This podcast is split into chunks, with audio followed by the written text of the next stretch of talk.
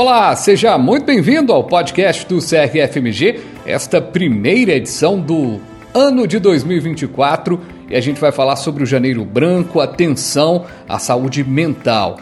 Quem está aqui com a gente é o Major do Corpo de Bombeiros Militar de Minas Gerais, Riquelme Murta. Olá, Major, seja muito bem-vindo.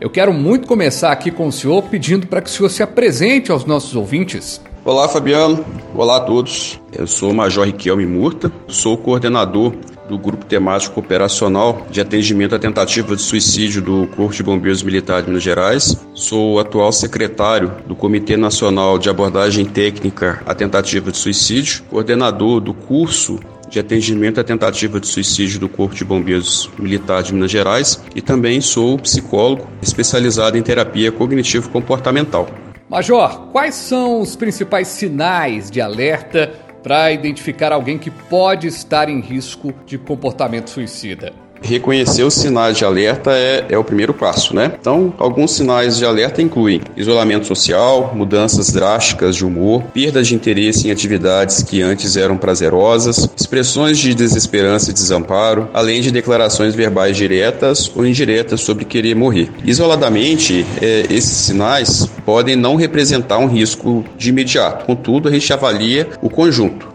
né, a combinação destes, desses elementos. E sendo identificados, é importante estar atento e a esses sinais e se buscar ajuda profissional imediatamente um caso tão complexo, né, o tratamento do suicídio, mas como é que a gente pode abordar alguém que demonstra sinais de comportamento suicida, Major? Sim, de fato, o, o atendimento, desde o início daquelas ideações suicidas até o acompanhamento no consultório, ele pode é, se tornar complexo. Mas a primeira etapa, né, assim que a pessoa demonstra, é, apresenta aqueles sinais de risco, é importante que, que a abordagem ela seja de forma empática, com respeito e sem julgamentos. É importante demonstrar preocupação genuína e oferecer apoio, incentivando a pessoa a falar sobre as suas emoções e pensamentos. Até porque, até então, tudo habita em sua mente, né? Existem pensamentos abstratos. E na medida que ela vai falando, ela vai dando forma àquele pensamento com coisas concretas. E eventualmente a própria articulação de ideias de uma forma mais clara já é suficiente para que a pessoa desista de dar continuidade àqueles pensamentos negativos. É importante também também a gente evitar minimizar aqueles sentimentos, mostrando compreensão encorajando aquela pessoa a buscar ajuda profissional, como psicólogo, eventualmente um, um acompanhamento psiquiátrico ou é, outras linhas de apoio complementares. Quais são as medidas preventivas que podemos tomar para ajudar a reduzir o risco de comportamento suicida? Importante salientar que o comportamento suicida ele, ele vai existir em uma combinação de vulnerabilidades biológicas, psíquicas e sociais. Não existe uma causa única para uma tentativa de suicídio, por exemplo. As causas são sempre multifatoriais, são sempre é, multifacetadas e deve-se haver essa combinação é, de vulnerabilidade biológica, psíquica e social. Então, de ordem geral, além de se buscar um apoio profissional, acompanhar cada uma dessas vulnerabilidades, é essencial também promover uma cultura de diálogo aberto sobre a saúde mental e prevenção ao suicídio, como essa, essa atividade está sendo realizada neste instante. Isso inclui a divulgação de informações sobre os recursos disponíveis, a conscientização sobre os sinais de alerta, o fomento de relacionamentos saudáveis e a promoção de autocompaixão e autocuidado. Estamos em um podcast voltado para os farmacêuticos e farmacêuticas. Como que os farmacêuticos e também outros profissionais de saúde podem desempenhar um papel na prevenção do suicídio? Um ambiente seguro e acolhedor ele pode ser criado através da educação, da desestigmatização da saúde mental e promovendo a conscientização sobre onde buscar ajuda. Além disso, é essencial oferecer empatia, ouvir atentamente aquela pessoa que está em franco sofrimento, validar os sentimentos daquela pessoa. O propósito de deixar de existir, claro, ele não é, é adequado, ele oferece risco. Contudo, o sentimento, né, aquela angústia, aquele desespero, isso é real. Então a gente busca validar aquele sentimento e também incentivar a busca por profissionais especializados, como eu falei anteriormente, né? Com a busca de um psicólogo, de um psiquiatra, eventualmente. Mas não só isso. Toda a rede de apoio ela é importante. Os farmacêuticos são importantes, os enfermeiros são importantes, assistência social. É um trabalho em conjunto. E reconhecendo que existe um suporte disponível para aquela pessoa, até porque naquele momento de sofrimento, dado a, a algumas disfunções de processamento da realidade, aquela pessoa entende que não há mais nada que se fazer. Mas é, criando esse ambiente seguro, a gente vai conseguir oferecer para ela é, informações que façam ela acreditar que existe um suporte disponível e que aquele mal que ela está atravessando é um mal temporário.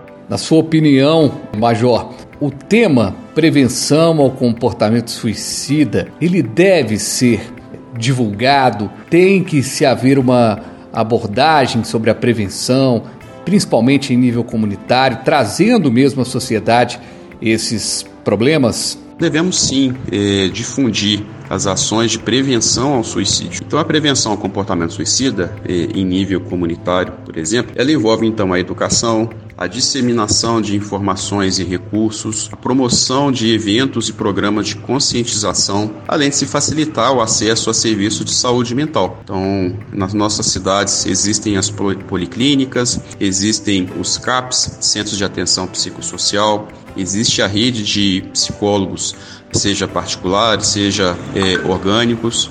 Então é fundamental envolver diversos atores da comunidade, como as escolas, as instituições de saúde e organizações governamentais, para criar uma rede de apoio efetivo. E o Corpo de Bombeiros Militar, que também faz parte dessa engrenagem na manutenção da vida, está disponível 24 horas por dia para suporte em situações de emergência, com equipes especializadas acionáveis pelo número 193. Major, definitivamente não é algo impossível identificar uma pessoa que está passando por problemas de saúde mental, que tem um comportamento suicida. É, qual é a mensagem final que a gente pode deixar para as pessoas que acompanharam esse nosso bate-papo nesse janeiro branco, onde a gente reforça tanto essa questão da saúde mental? Bom, a mensagem que eu deixo é que a saúde mental é um aspecto fundamental do nosso bem-estar geral. É crucial que cuidemos de nossa saúde mental assim como cuidamos de nossa saúde física. A prevenção ao suicídio começa com cada um de nós.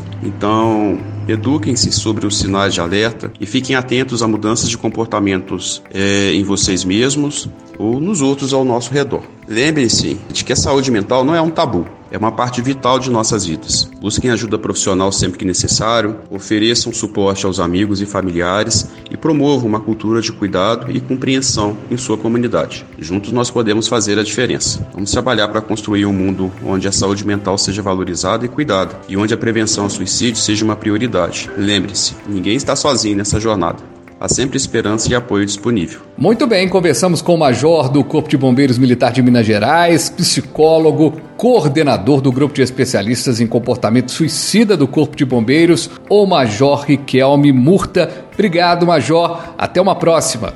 Eu agradeço o convite e até a próxima. Forte abraço a todos.